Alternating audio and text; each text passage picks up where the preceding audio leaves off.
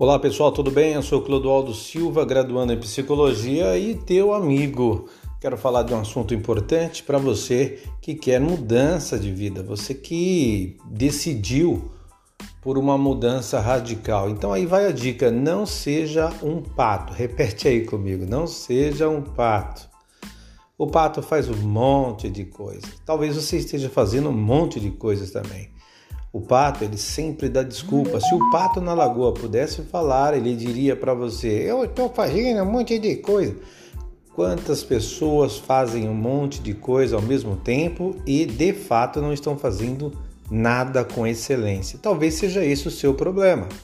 Talvez você esteja fazendo um monte de coisa, sendo um ativista de tudo e, e acaba acreditando realmente que não tem tempo para fazer nada.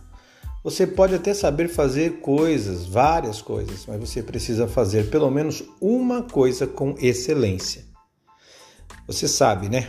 O pato na lagoa, ele anda, ele voa, ele nada. Ele anda mal pra caramba. Por onde o, passo, o pato passa ali, você sabe que por ali passou um pato, porque ele deixa aquela marca, né? Ele nada muito ruim, muito ruim mesmo. Uma sucuri gorda acaba pegando ele e ele não voa, ele se assusta, semelhante àquelas pessoas que fazem tempestade em copo d'água. Para ter sucesso, fica a dica: não seja um pato.